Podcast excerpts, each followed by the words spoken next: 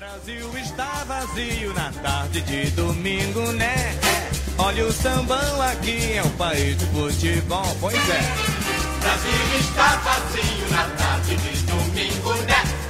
Olha o sambão aqui, é o país do futebol. Salve, salve, mitos e mitas do Mix. Eu sou o Felipe Melo, comandante do Louco Mito, e hoje estou acompanhado aqui do Luca Tremonte para a gente falar sobre a nona rodada. Luca, sempre um prazer te ter por aqui. Como é que você tá? Preparado para mais um final de semana de mitadas? Fala Felipe, a expectativa é essa, né? Galera que sempre escuta a gente aqui no podcast Mix, mais uma rodada, nona rodada e você falou, a mitada tem que tem que vir. O pensamento é sempre esse e a expectativa é sempre boa. Boa, Luca. Antes da gente entrar na nona, vale aqui recapitular um pouquinho como foi a oitava rodada, né? Foi uma rodada de jogos muito equilibrados assim. Primeira coisa que me chamou a atenção, Luca, foi que apenas três times garantiram o SG. O Palmeiras fora de casa contra o Santos, o Atlético Paranaense também fora de casa casa contra o Cuiabá e o Coritiba dentro de casa, Coritiba que estava bem desfalcado, contra o Botafogo. Eu esperava SG de alguns times que acabou não acontecendo, né? O São Paulo era um time que, que poderia garantir o SG contra o Ceará, acabou levando dois gols. O Atlético Mineiro contra o Havaí, eu acho que foi a grande decepção. Levou um gol, mas foi também uma falha ali, um recuo errado do, do Otávio, acabou resultando no gol do Havaí. E o Inter, que acabou sendo a esperança aí de vários cartoleiros ao final da rodada, o jogo de segunda-feira, foi muito pressionado pelo Atlético Goianiense e sofreu um empate no final, né? É verdade, eu concordo aí com tudo que você falou, uma rodada um pouco diferente, né? Se a gente for analisar os resultados, muitos empates e os times que venceram na rodada foi só por um gol de diferença. A gente teve 1 a 0 e 2 a 1 só, então assim, foi um pouco diferente, a expectativa um pouquinho abaixo. Como você falou, só três SGs, é, SG já é difícil de, de acertar, né? Ainda mais quando são três times aí que a gente não, não tava esperando muito,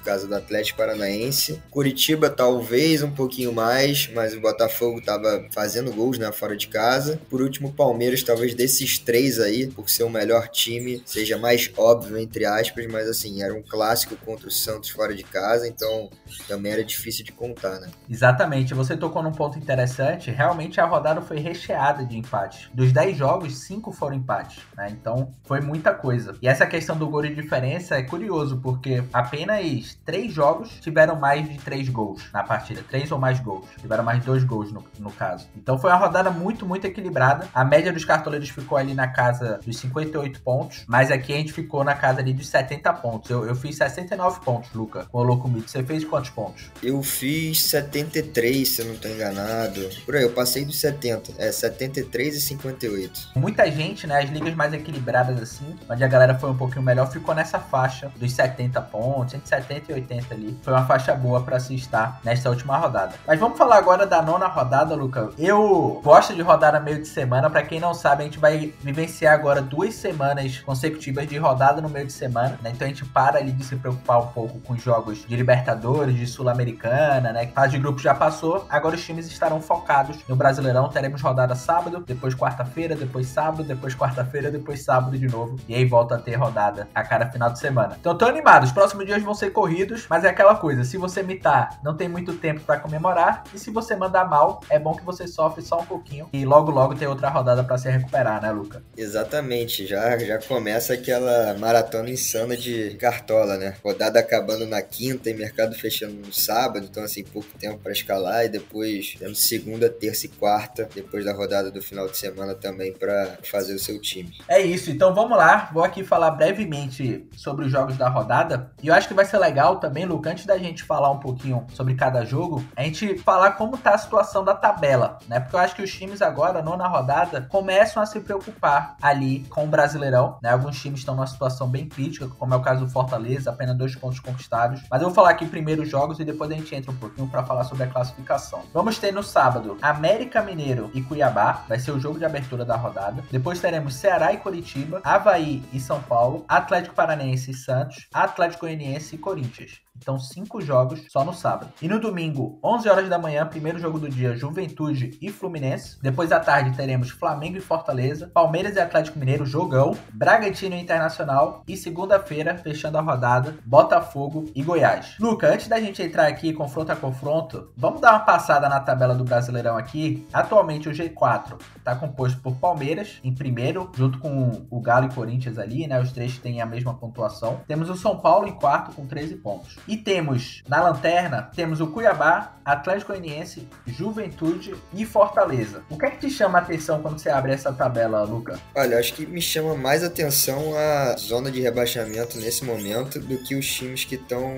lá em cima, porque, como você falou no, no G4, a gente tem um Palmeiras ali, Atlético Mineiro, Corinthians e São Paulo, que a gente espera que esteja brigando lá em cima. Tem um Coritiba muito bem, né, nesse início de campeonato. Tem até mais vitórias do que o São Paulo nesse momento, tá no G4 e o São Paulo em quinto ali, mas com o mesmo, mesmo número de pontos. Logo em seguida, o Atlético Paranaense. Então acho que assim, o Coritiba é a grande surpresa nesse início de temporada, o Cartola sendo o Campeonato Brasileiro. E já na zona de rebaixamento, por mais que Cuiabá, Atlético Goianiense e Juventude no início de temporada a gente sempre fala, ah, são, são times mais limitados, que tendem a ficar na parte de baixo da tabela, a gente tem um Fortaleza, né, com dois pontos. Fortaleza que foi, fez uma bela campanha no Campeonato Brasileiro passado e ainda não conseguiu se encontrar no Campeonato Brasileiro desse ano, né? Ainda tá vivo nas Copas, tá, foi muito bem ali na, na Libertadores, se classificando para as oitavas de final, mas já tá sete pontos do Goiás, que é o 16. Então a gente, assim, sabe que o Campeonato Brasileiro é longo, é difícil. Você não pontuar nesse início, ficar ali na, na zona de rebaixamento, às vezes dando prioridade para outras competições, para sair é complicado. Então, assim, torcedor do Fortaleza, mais do que eu, né? Porque eu não, não torço, mas assim, acompanho bastante, deve estar muito preocupado é, nesse início de Campeonato Brasileiro, até pelo histórico recente de outros clubes. O, pegando o exemplo do Grêmio, que não tinha time para cair, na minha opinião, ano passado, entrou na zona de rebaixamento, se eu não estou enganado, na segunda rodada, quando foi acordar para o Campeonato Brasileiro já não dava mais tempo. Então, assim, Fortaleza precisa de uma reação rápida, teve oportunidades em casa de, de vencer jogos e deixou escapar, e nessa nona rodada não tem um confronto fácil, né, Felipe? É isso, Luca. Eu até falei aqui que o São Paulo estava em quarto, né? Mas na verdade é o Coritiba. Eles estão empatados em número de pontos. O Coritiba tem mais vitórias, mas o São Paulo tem mais gols marcados, né? Tá bem equilibrada a campanha de ambos os times. Mas eu concordo com o que você falou em relação ao Fortaleza, tanto que nas últimas rodadas eu apostei no Fortaleza, né? No, no jogo contra o Fluminense e também no último jogo contra o Juventude, de que o time entraria em campo ali à procura da vitória a todo momento. Então coloquei o, o Pikachu, mas me decepcionei, né? O, o jogo do Fortaleza no Brasil Brasileirão não tá encaixando, o time conseguiu a classificação na Libertadores, mas eu concordo contigo, tá me lembrando já o Grêmio do ano passado. Dois pontos na, até a oitava rodada é uma campanha muito, muito ruim. Mas vamos lá, vamos falar um pouquinho então sobre os confrontos da rodada. Queria começar te perguntando, na tua opinião, quais são os times aqui favoritos a não sofrerem gol nesta nona rodada do Brasileirão? Como a gente comentou aqui mais cedo, né, na oitava rodada, foram só três times que conseguiram o SG, então assim, não é uma coisa fácil. Pelo retrospecto das, das equipes, equipes né, no Campeonato Brasileiro atualmente, eu acho que o Flamengo, mesmo sem estar com, com a zaga muito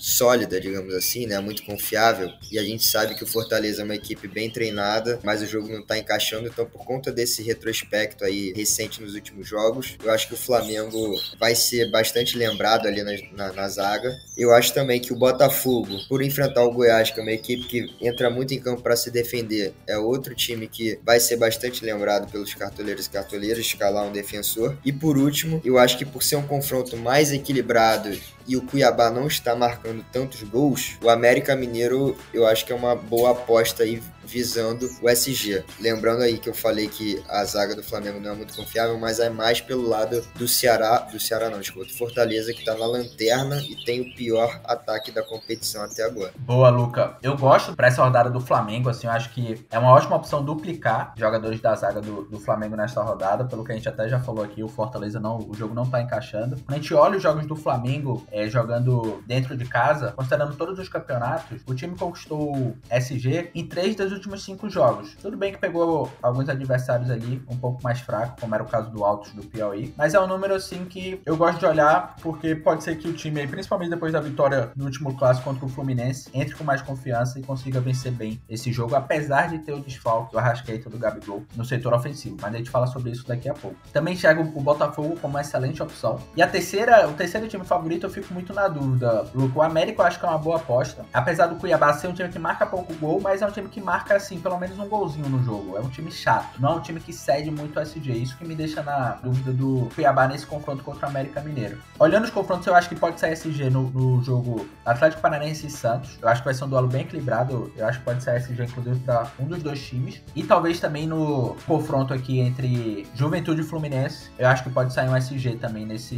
confronto. Falando de gol marcado, Luca, o que, é que você acha? Assim, quais são os times favoritos, ao seu ver, para marcarem gol nessa rodada? Eu acho que o Flamengo é o principal deles aí, pela força ofensiva, né? Pelo elenco que tem e também pelo momento do Fortaleza. Botafogo também não dá para fugir, porque a gente, eu pelo menos imagino um jogo meio de ataque contra a defesa. Botafogo pressionando o Goiás, casa cheia, torcida tá embalada, digamos assim. Então vejo esses dois como os principais. Correndo um pouquinho por fora, São Paulo contra o Havaí, pela diferença técnica entre os dois times. E o São Paulo não vem atuando muito bem fora de casa, mas por ser um confronto com, contra o Havaí, como eu falei, que tem uma diferença técnica grande, acho que é uma boa aposta. A gente tem um Calheri aí, artilheiro do campeonato. E eu acho que o jogo entre Palmeiras e Atlético Mineiro, por ser um jogo grande, a gente sempre fica com a expectativa de gols dos dois lados, né? Então, acho que são esses, assim, os principais confrontos para gol na minha visão. E o Ceará e Curitiba também, acho que é um duelo bastante equilibrado que eu tô esperando gols aí para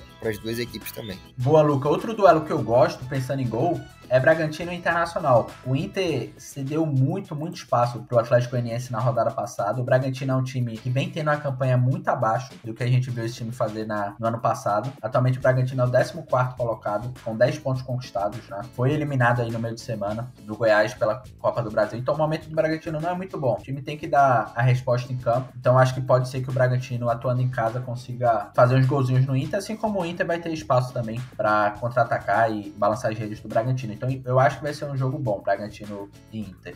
Uma coisa que eu queria te perguntar, Luca, é em relação ao Flamengo. Flamengo, vai, se eu não me engano, é o segundo jogo da temporada no qual o Flamengo não terá Gabigol e Arrascaeta. É um caso que o time não está muito acostumado, né? Uma situação que o time ainda não praticou muito nesta temporada. Como você enxerga esses desfalques para essa rodada assim? Mesmo com a falta do Arrascaeta e Gabigol, você acha que o, o, Flamengo é muito favorito aí a balançar pelo menos a rede do, do Fortaleza duas vezes, fazer dois ou, ou mais gols? Cara, eu acho que sempre quando a gente fala do Flamengo, né, apesar de não estar desempenhando o que a maioria espera, principalmente a, a, torcida, a gente fica na expectativa de que saia mais de, de um gol, né? Eu vi em algum lugar, tô tentando me lembrar até para dar os créditos aqui, que Flamengo, se eu não me engano, não sei se é essa temporada ou no último ano, enfim, tá invicto sem o, o Gabigol e o, e o Arrascaeta juntos, né? Porque normalmente eles eram convocados aí na, na mesma época, enfim, desfalcavam nos mesmos jogos, e o Flamengo não tinha perdido ainda. Agora eu não, não me lembro qual foi a matéria que eu vi, mas enfim, eu acho que essa é uma boa notícia para a torcida do Flamengo, né? E os substitutos, por mais que não estejam à altura, principalmente do Arrascaeta, porque do Gabigol entra o Pedro, né? O Pedro é um excelente atacante, um excelente nome, inclusive, para rodada. São jogadores, assim, que são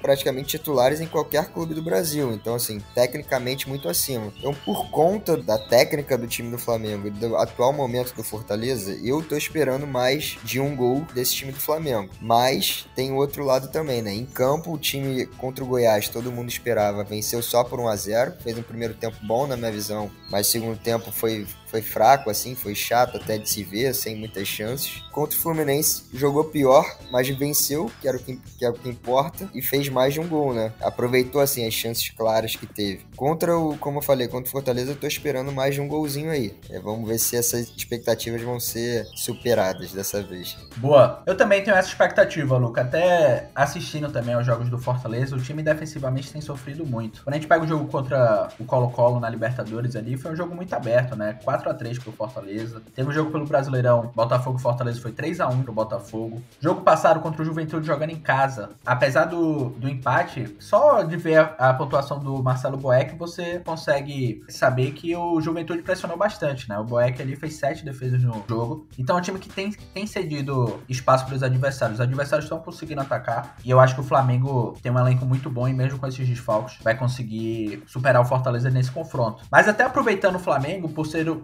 o jogo-chave da rodada, né? Quando a gente olha o mercado aqui, a gente tem Pedro, temos Bruno Henrique e de mesa a gente tem Everton Ribeiro, Andrés e Lázaro. O Andrés Pereira jogou muita bola no jogo passado contra o Fluminense, né? Foi um jogo ali que eu acho que foi o melhor jogo dele nesta temporada. Marcou um gol e deu uma assistência. Foi um jogo super importante para ele recuperar a confiança. E aí, se você fosse o Paulo Souza, Luca, como que você armaria esse time do Flamengo, assim, pensando em esquema tático, na posição dos jogadores? Pedro centroavante e o resto do time ali. Quem você colocaria de ponta e no meio ofensivo? Eu iria manter no, no 4-4-2, né? Que pode variar assim durante o jogo, né? Os jogadores sem muita posição fixa, digamos assim, mas acho que na frente eu escalaria o Everton Ribeiro, né? Normalmente ele atua mais ali pelo lado direito. Do outro lado eu ficaria em dúvida entre o Lázaro ou o Vitinho, que tá voltando aí de lesão. Talvez os flamenguistas vão ir me criticar aí por essa escolha pelo lado esquerdo no lugar do Arrascaeta. Na frente, acho que não tem mistério, é Bruno Henrique e Pedro. Lembrando que ele pode, assim, tem alternativas de querer talvez botar o Everton Ribeiro mais centralizado e, e abrir alguém pelo lado direito, Bruno Henrique pela esquerda e o Pedro de centroavante, enfim. Mas eu acho que o quarteto ofensivo não vai fugir disso, não. Você acha que, considerando o jogo passado do, do Andrés, ele pode adiantar um pouquinho o Andrés Pereira ou você acha que ele vai manter o, o Andrés mais recuado? Cara, eu acho que pode, mas vai manter mais recuado. Acho que ele vai manter mais, mais recuado. Confesso que eu também nem lembro se ano passado com, com o Renato Gaúcho, ele acho que alguns jogos, né, ele chegou a adiantar um pouquinho o Andréas e eu acho que ele joga melhor vendo o jogo assim de frente, entendeu? Recebendo a bola e distribuindo um pouco mais o, os passes para um meio armador, digamos assim. Então, como ele foi muito bem no Fla-Flu, para mim foi o melhor em campo de jogadores de linha, né? Porque o Hugo também agarrou muito, mas enfim, eu acho que ele não vai tirar dessa vez o Andrés de posição não. Vamos ver, vamos ver. O Paulo Souza vez por outra tá surpreendendo aí na escalação. Tô curioso para ver como ele vai armar esse time do Flamengo nesta rodada. Mas sem dúvidas o Flamengo é o grande favorito e os jogadores estarão entre os mais escalados, né? Mas vamos falar agora um top 5, Lucas, de cada posição, começando pelo ataque. Você escolhe um jogador, depois eu escolho outro, até a gente fechar 5 de cada posição. Então, começando por você aí no ataque, quem é a sua primeira escolha para compor o nosso top 5?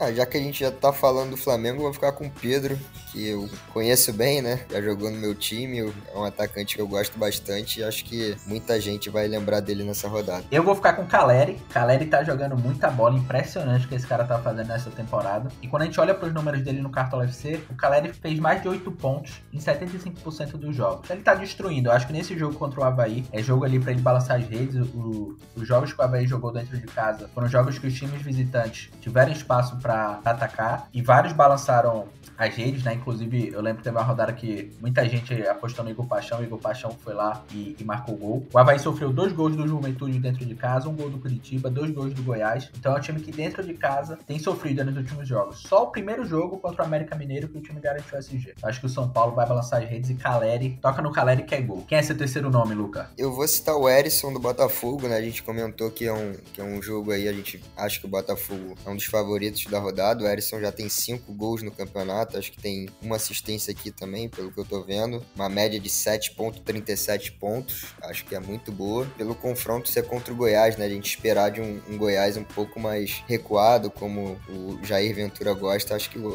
o Erisson vai ter boas chances aí para marcar e ajudar o Botafogo nessa rodada. Perfeito. Meu quarto nome vai ser o Bruno Henrique do Flamengo. Ele, quando a gente olha a média básica, né, que é desconsiderando gol, assistência e, e, outros scouts principais, ele tá ali no top 5. Ele é o quinto que possui a maior média básica dentre os atacantes a cada 90 minutos. 4,8 pontos de média básica, né? Então, se o Bruno Henrique não fizer gol, não der assistência, ele costuma fazer 4,8 pontos. Então, se rolar um golzinho do Bruno Henrique, a chance dele passar ali dos 12 é muito alta. Sem contar que, para reforçar, Bruno Henrique foi, nas últimas 5 rodadas, o atacante, junto com o Caleri, que mais finalizou a gol, aqui finalização defendida, tá? Pegando a pontuação cedida do adversário, o Fortaleza tem cedido bastante pontos ali pro ponto esquerdo. Obviamente, talvez o Bruno Henrique não atue de ponto esquerdo nessa rodada, mas se atuar, é mais um fator aí para reforçar o quanto que o Bruno Henrique é uma boa opção para essa rodada. A dobradinha Pedro e Bruno Henrique não é nada mal para essa rodada, hein, Luca? Exatamente, acho que muita gente vai aderir essa dobradinha aí. E agora o quinto nome eu deixo contigo. Cara, ataque normalmente a gente tem vários bons nomes, né? Mas apesar do, do confronto mais esperado da rodada, acho que no top 5 não tem como deixar o Hulk de fora, né? O cara segue jogando muita bola, mitando praticamente todas as rodadas, quando ele não faz nada assim, entre aspas, fez 4.4 pontos. E assim, para Hulk é uma pontuação que pode até ser ruim, mas se você for, pensar friamente, é uma pontuação boa. Palmeiras vai jogar com Murilo e com Luan na zaga, dois atletas aí que estão tá, há um tempo sem, sem jogar, acho que os dois voltando de lesão, inclusive. Então, assim, eu espero um jogo bem jogado e movimentado lá, na, lá em São Paulo. E o Hulk é o Hulk, não tem como deixar ele de fora de quase nenhuma rodada, imagina de um top 5 aí, de uma rodada tão equilibrada como essa. É, realmente Hulk é o Hulk, né? Não tem como deixar de fora, concordo contigo. Agora, vou abrir aqui uma exceção para como o ataque tem muitas opções, só pra gente falar aqui dos jogadores que estão um pouco fora do radar. Eu acho que é uma boa também apostar em um dos atacantes do Havaí. O São Paulo, quando joga fora de casa, tem cedido pontos para atacante. E o trio de ataque do Havaí vem bem jogando em casa. É o caso do Muriqui, do Bissoli e do Morato. Fica até difícil dizer quem é a melhor opção dos três, mas se eu fosse apostar para essa rodada, eu fico mais entre o Bissoli e o Muriqui, mas vou com o Bissoli pelo que ele tem feito nos últimos cinco jogos. Ele marcou três gols, o São Paulo cedeu bastante pontos também para atacante, centroavante. Bissoli foi um dos atacantes que mais finalizou para fora. Então os números do Bissoli são muito bons e se fosse para apostar em alguém aí, eu iria com ele. Fala aí, Luca. É só para finalizar aqui nos atacantes, já que você também entrou nesse nas estatísticas, eu acho que é legal de falar, acho que vai ter muita gente que vai lembrar do Cano nessa rodada, Fluminense. Bem justo, porque o Juventude não sei se é o único time, mas até agora não conquistou nenhum SG. Então, quando a gente fala de gols e gol do Fluminense, normalmente a gente pensa no Cano. Balançou as redes na, na última rodada, já tem quatro gols no campeonato. Então, por esse fator aí do Juventude não ter segurado nenhum SG, acho que pode ser uma boa alternativa também. Muito bom você ter lembrado do Cano, e é muito verdade isso. O Juventude aí, quando a gente pega os últimos cinco jogos em casa, considerando tanto Brasileirão como Copa do Brasil, o time não venceu dentro de casa, empatou 3, perdeu 2 e sofreu 3 gols do Palmeiras, 2 gols do São Paulo na Copa do Brasil e 2 gols do Bragantino, né? Além de sofrer um gol do Cuiabá e um gol do Inter. Então é jogo pro Fluminense marcar gol e o Cano ali é a referência. Eu acho que o Cano tem tudo para balançar a gente. Ótimo nome. Vamos pra meiuca. Começando por você, Luca. Diz aí quem é a sua primeira opção pro meio. O primeiro que eu vou citar vai ser o Rafael Veiga, mesmo um confronto difícil contra o Atlético. jogo aí de 6 pontos, né? Mirando a parte de cima da tabela. Depois do Arrascaeta, na minha opinião, melhor meia aí do, do campeonato, já que o Arrascaeta não tá como disponível, né? Foi para a seleção uruguaia. Fico aí com o Veiga de primeira opção no nosso top 5 dessa rodada. Boa, Luca. Minha segunda opção aqui é um cara que eu não costumo acertar. Impressionante. Quando eu escalo esse cara, ele não faz nada, mas quando eu não escalo, ele imita, como foi o caso na rodada retrasada. É o Terans, do Atlético Paranaense, jogando dentro de casa. Ele é um cara que costuma aparecer bem, assim, várias rodadas. Enfrentando o Santos, eu acho que é jogo que ele pode acabar balançando as redes. Eu acho que o Terence vale colocar no, no top 5 também. Já tem três gols aí nos últimos cinco jogos disputados. Terceiro nome, Luca. Eu vou citar o Everton Ribeiro do Flamengo. Acho que é um jogador que vai ter que chamar um pouquinho mais a responsabilidade nesse jogo, né? E ele vem se destacando, já teve boas pontuações só com desarmes. Ele até agora não desencantou em sete jogos, é, com scout decisivo, não fez gol e nem deu assistência. Uma coisa até ruim para quem tá pensando em escalá-lo, mas sua média de 3,80. Imaginando de um meio ofensivo, ele tem 15 desarmes, média de um pouquinho mais de 2 por jogo. Eu acho que nessa partida, pelo Flamengo estar sem o Arrascaeta, acho que ele vai chamar um pouquinho mais da responsabilidade e tem tudo aí para desencantar no scout decisivo também. Boa, minha quarta opção vai ser do Palmeiras, Gustavo Scarpa, vem jogando muito aí, eu acho que pelo fato dele ter sido responsável em várias bolas paradas, né, lance de escanteio, lance de falta, só aumenta a chance dele dar assistência, então nos últimos cinco jogos ele deu três assistências, finalizou seis vezes para fora, cinco vezes a Então ele tá ali entre os, os meios mais participativos nas últimas rodadas. Não vem balançando muitas redes ainda, mas é um jogador que possui uma qualidade ótima e nesse jogo contra o Atlético Mineiro tem o potencial de decidir. Então o Scarpa para mim merece estar no top 5 pelo que tem feito nas últimas rodadas. Para fechar contigo, Luca. Olha, eu, eu, ia até citar o Zé Rafael, né, que vem fazendo grande temporada no, no Cartola FC, mas para não ficar com três do Palmeiras, vou citar um jogador até um pouquinho fora do radar, acredito eu, que é o Lima do Ceará. Jogador que tem uma média boa aí de mais de 4 pontos, já fez um gol na competição, também é destaque com desarmes, e o, e o Ceará venceu o clássico né, da rodada atrasada contra o Fortaleza. Vai com uma moral a mais pro jogo contra o Coritiba, que eu vejo bastante equilíbrio. E o Coritiba é um time que gosta de ficar com a bola, né? De atacar o adversário, construindo jogadas, e o, e o Ceará é um pouco mais reativo, na minha opinião. Então acho que é um jogo que encaixa pro Ceará. E vejo aí o Lima, como até o próprio Vina, que não vem bem. Eu indiquei essa rodada nas apostas, né? Pelo momento dele. Então acho essas duas opções do Ceará fora do radar, mas que são boas opções aí pra essa nona rodada. Boa, Lucas. Você até comentou sobre o Zé Rafael. Cara, esse trio, Veiga, Scarpa e Zé Rafael, estão mandando muito bem no Cartola, né? Quando a gente olha o Zé Rafael, ele é o jogador que tem a segunda melhor média básica dentre os meias, considerando os últimos cinco jogos. Ele fez seis pontos, isso sem considerar gol e assistência, em média, né? Então, é um cara que vem desarmando muito. Ele tá no top 5 ali de desarmes, então isso justifica essa média básica tão elevada. Agora sim, eu, como cartoleiro, sempre opto por escalar meias mais ofensivos, é um estilo meu. E eu acho que esse jogo contra o, o Galo vai ser um jogo assim, tende a, a, sair faísca ali, talvez seja um jogo faltoso, talvez seja um jogo pro, pro Zé Rafael levar um amarelo, apesar do, do, cartão amarelo ter perdido um pouco de peso nessa nova temporada, né? Porque basicamente um, um desarme nessa temporada já compensa uma falta cometida em um cartão amarelo. Então hoje em dia eu nem tô levando muito isso em consideração, mas talvez, talvez seja jogo mais pro Scarpa e pro Veiga, mas os três são excelentes opções. E aí só pra mais um nome aqui que tá como dúvida por enquanto, mas é uma excelente opção se jogar, ao meu ver, é o Patrick do São Paulo, principalmente se ele jogar ali de ponta esquerda. É uma posição que o Havaí tem cedido bastante pontos e o Patrick pode ser uma das surpresas. Ele é outro jogador que vem garantindo uma boa pontuação sem os scouts principais, 5,8 pontos em média a cada 90 minutos, sem considerar gol, assistência. Então é um nome interessante aí pra, pra galera ficar de olho. Vamos pra lateral, Luca? Ou tem mais alguém aqui que você quer comentar na meiuca? Não, acho que é isso. Acho que a gente pode ir pra lateral sim. Então vamos lá. Vou começar aqui pelo, pelos laterais. Pra mim, unanimidade. Mateuzinho. Tá jogando muita bola aí nessas últimas rodadas. Inclusive, na última rodada teve um lance bem polêmico ali no cruzamento do Mateuzinho, que o Arrascaeta tocou na bola, desviou ali a trajetória e o André chegou batendo e fez o gol. No final, pelas regras do Cartola FC, não foi assistência para ninguém, nem pro Mateuzinho, nem pro Arrascaeta, porque o toque do Arrascaeta foi involuntário e acabou mudando a trajetória da bola, então por isso que não foi dada assistência pro Mateuzinho também. Mas enfim, Mateuzinho é um cara que, falando um pouquinho de dados, deu uma assistência, né, no jogo contra o Goiás, tá com a média a cada 90 minutos de 7 pontos, tem uma média básica, sem considerar SG, de 4,2 pontos. Então, assim, muito, muito número positivo para fechar, tá no top 5 de laterais que mais se armaram nos últimos 5 jogos, 15 desarmes nos últimos 5 jogos, é uma média de 3 por, por jogo. Então, o Mateuzinho jogando em casa contra o Fortaleza num jogo que um SG é provável. Eu acho que é jogo para ele imitar, assim como ele imitou naquele jogo contra o Goiás. É, eu concordo com você que também é uma excelente opção. Eu acho que acho até que ele é o jogador mais escalado na rodada por enquanto, pelo menos quando eu tinha visto. Vou até ver aqui depois no, no site do Cartola, mas enfim. Passando para a segunda opção, eu, eu não tô vendo ele aqui como provável, mas não vi sair nenhuma notícia sobre o Saravia, lateral do Botafogo contra o Goiás. Eu acho que se ele jogar, tá no top 5 aí com certeza. É um jogador que desarma bastante, tá aparecendo na frente. Tem chance de SG. Então, acho que ele, como o Daniel Borges, até, né? Se caso ele não jogue, porque eu não tô vendo ele aqui como provável, acho que o Daniel Borges também pode figurar nesse, nesse top 5 por ser um jogador que dá muitas assistências, né? O cobrador oficial aí das bolas paradas. Já marcou um gol também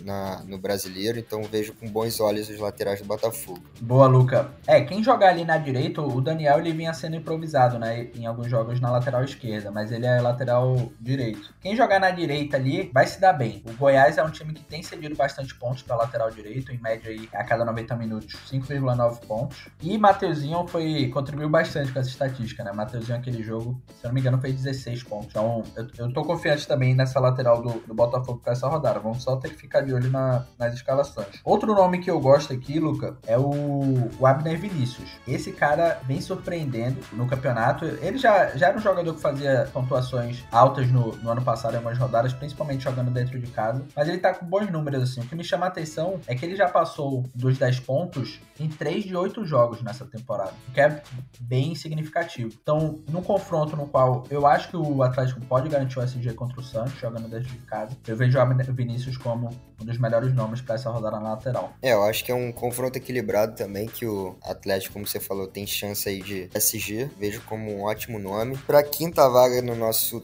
no nosso top 5, confesso até que eu tô até com um pouco de dificuldade, porque são confrontos equilibrados, né? São nomes assim que a gente já, já conhece, né? O caso do Marcos Rocha, René também do Inter, que são jogadores que costumam se destacar com, com desarmes, mas eu, eu vou citar o Wellington do São Paulo. Você já tinha falado do, do Patrick, né? Jogando ali pelo lado esquerdo. Se ele realmente jogar, que o Havaí cede muito, muitos pontos naquela parte do campo. Então, assim, o Wellington é um lateral esquerdo, é um lateral que já deu duas assistências no campeonato. É um jogo que o São Paulo pode sim sair com saldo de gol, mesmo o Havaí tendo um retrospecto positivo em casa nesse Brasileirão até agora. Então acho que é uma boa aposta aí, principalmente para quem está visando os desarmes, né? E, e, olhando a nossa plataforma de estatística também. Boa, o Wellington é um nome muito bom, assim, para fugir do óbvio. Inclusive o Havaí foi o time que mais cedeu pontos para lateral a cada 90 minutos. E foi justamente para lateral esquerdo, 7,3 pontos em média. Então o Wellington com certeza pode surpreender nessa rodada. E como eu comecei indicando os laterais, Luca, faltou a quinta vaga. Então, para fechar, eu concordo contigo, é uma rodada difícil para lateral. Não tem tantas opções assim, mas tem opções boas. Mas para fechar, eu vou citar o Lucas Piton, pelo que ele vem fazendo no campeonato. Ele é o lateral que mais desarmou nos últimos cinco jogos. Ele já deu assistência, já marcou gol. Então, é um cara que vem bem e também tá com a média básica interessante, né? Quase 4 pontos, 3,7 pontos cada 90 minutos, sem considerar SG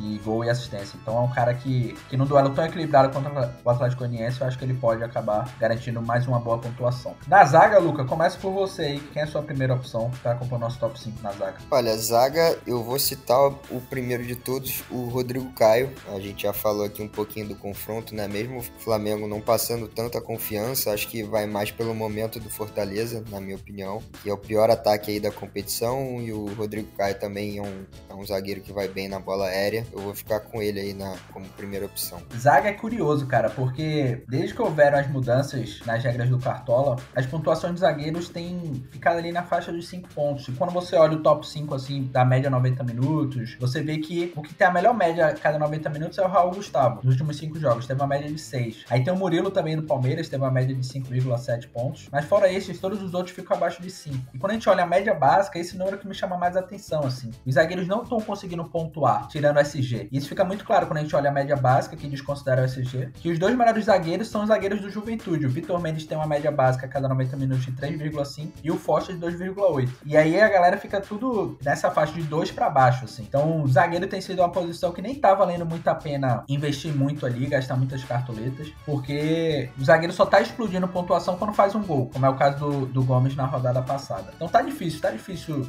encontrar zagueiro bons assim para se escalar. Mas eu vou citar o um nome aqui que eu acho que pode ser uma boa para esta rodada, pelo que o Palmeiras vem fazendo, assim, nos últimos cinco jogos ele garantiu quatro SGs quando esteve em campo, que foi o Murilo do Palmeiras. Eu acho que mesmo nesse duelo contra o Atlético Mineiro, pode ser um, um duelo que sai SG pro Palmeiras. Acho difícil, mas eu acho provável. Então, Murilo fica com uma minha segunda opção aqui pro top 5 pelos números que ele, que ele vem tendo e pela boa média que ele vem tendo também no campeonato. Continuando aqui, então eu vou citar os dois do Botafogo, como se a gente tivesse escrito Vitor Cuesta barra Canu, porque o Cuesta é um pouquinho mais caro, para quem tem algumas cartoletas aí, acho que vale, vale o investimento um pouco mais alto, né? Ele tem números melhores. Mas o Canu é um, é um zagueiro aí que é bom na bola aérea e que custa 3,25, assim, bem barato no mercado. E se o Botafogo não tomar gol, os dois conquistam o SG, né? Acho que é o principal aí desse, desse confronto quando se escala defensores é o é torcer pro Botafogo não sofrer gols. Então, vou citar aí de uma vez só os dois do, do Botafogo. Eu vou citar aqui também outro cara interessante, vale ficar de olho, é o Diego, do São Paulo. Apesar eu não estar muito confiante no SG do São Paulo, até indiquei um atacante para quem quer fugir do óbvio do Havaí. Mas o Diego é um cara que vem desarmando, tá ali no top 5 dos zagueiros que mais desarmaram nos últimos 5 jogos. Foram 10 desarmes, aí, em média de 2 por, por, jogo. E o Havaí é o time, o segundo time que mais cedeu pontos para zagueiros nos últimos 5 jogos, né? Desconsiderando o mando de campo. Cedeu em média 5,7 pontos para zagueiro a cada 90 minutos. Então, por conta disso, eu acho que o Diego pode ser uma boa opção ali também para compor a zaga dos cartoleiros. Ficou faltando só o quinto nome, né? Você acabou citando a dobradinha do Botafogo. Se os dois contarem, dá os cinco. Mas eu acho que vale citar mais algum. Eu vou citar aqui um jogador que jogou só um jogo. Ele já era conhecido de, dos cartoleiros em outras temporadas, mas a princípio vai jogar, que é o Robson Bambu. Jogador que jogou só na quinta rodada, fez 10.80, 5 desarmes na partida. Confesso agora, vou até dar uma verificada rápida aqui na tabela, foi contra o Bragantino fora de casa. Vitória do Corinthians por 1 a 0 Então, assim, mais um jogo fora de casa que ele deve jogar. Pode ser um bom nome aí para fugir um pouco do óbvio, não é muito caro, 6,39. E é um jogo, assim, que eu também vejo um pouco mais amarrado. Atlético Goianiense e Corinthians. Pode ser que pinte um,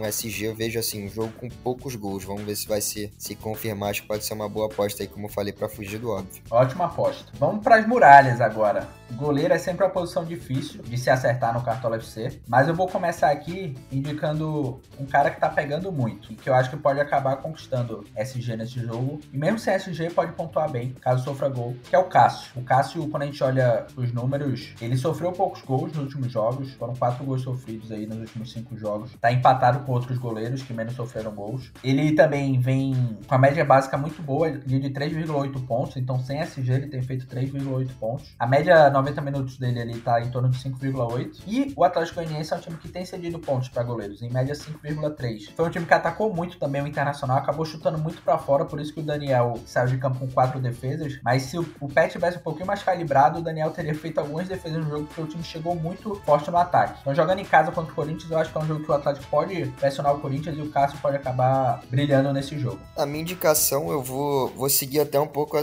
a sua linha de, de pensamento. Acho que não tá entre as principais escolhas aí da rodada. Normalmente o foco é mais saldo de gol mesmo, né? Mas visando defesas, eu acho que o Tadeu também pode ser uma boa alternativa, com chances mais remotas de SG do que o Cássio, na minha opinião. Mas é um goleiro que eu acho que vai ter trabalho nesse jogo. Então, assim, eu acho que ele passa ali dos 3, 4 pontos de média, vai ficar daí para mais. Pensando em defesas, eu, eu incluo ele no, no nosso top 5. Boa, ótimo nome. Tá agarrando muito, inclusive pegou muito no, no jogo contra o Bragantino aí pelo meio de semana na Copa do Brasil. Terceiro nome, aí eu vou apostar num goleiro que, que eu acho assim de provável, é o Hugo. Eu acho que o Hugo tava passando por uma fase super difícil ali, vinha sendo baiado quando o time recuava a bola para ele, mas pegou muito no jogo contra o Fluminense. Né? Acho que talvez o jogo do Fluminense possa dar mais confiança ali pro Hugo, agarrar como ele agarrou no início da sua trajetória no Flamengo. Nesse confronto contra o Fortaleza, no qual eu acho um SG bem provável assim do Flamengo, enxergo que o Hugo tem que participar do nosso top 5.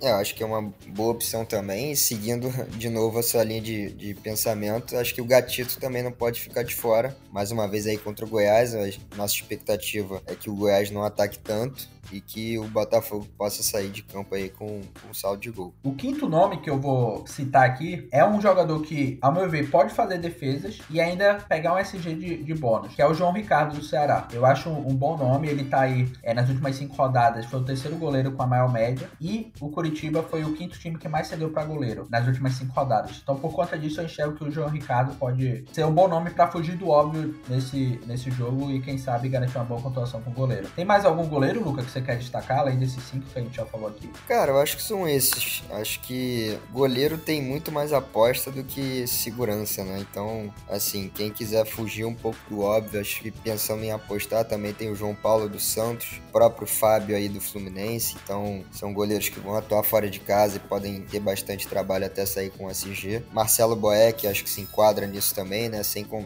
não dá para contar com SG, mas pode contar com algumas defesas. Acho que é isso. Não tem óbvio mesmo, são, são poucos assim na rodada, né? Óbvio entre aspas. E treinador, acho que nem vale a pena fazer um top 5. O Paulo Souza é o grande favorito da rodada. Mas eu acho que vale citar algum outro nome aqui além do Paulo Souza. Eu ficaria com o Luiz Castro. Se alguém não quiser ir com o Paulo Souza, seria o treinador do Botafogo que, que eu apostaria. E você, Luca? É, eu tô com você nessa, concordo. Ou ele ou o Rogério Senni também é uma boa. Acho que esses são os principais, esses três nomes aqui, pelo que eu tô vendo. Mas Paulo Souza, assim, bem à frente dos outros. É isso. Galera, vamos, estamos chegando aqui ao final de mais um podcast. Queria primeiro te agradecer por por estar nos escutando. Te convidar também a acessar o Mix, né? Estamos com várias dicas lá no nosso site, também no grupo do Telegram. Nesta rodada a gente soltou aí resumos estatísticos exclusivos para os nossos sócios, um top 5 de cada posição, para cada critério. Então tá super legal esse resumo, assim, porque você consegue bater o olho. Inclusive, durante esse podcast eu tava batendo o olho aqui para facilmente conseguir pegar os números. E a gente também divulgou uma tabela no Excel, na qual você consegue ver a regularidade de pontos do jogador. Então você consegue ver qual percentual de jogos o jogador passou de 5 pontos, de 8 pontos, de 10 pontos. Isso é, fica muito claro o quanto isso vale ouro quando você pega o exemplo do Roger Guedes. O Roger Guedes é um jogador, quando você abre o Cartola FC, você vê lá que ele tem uma média alta de 5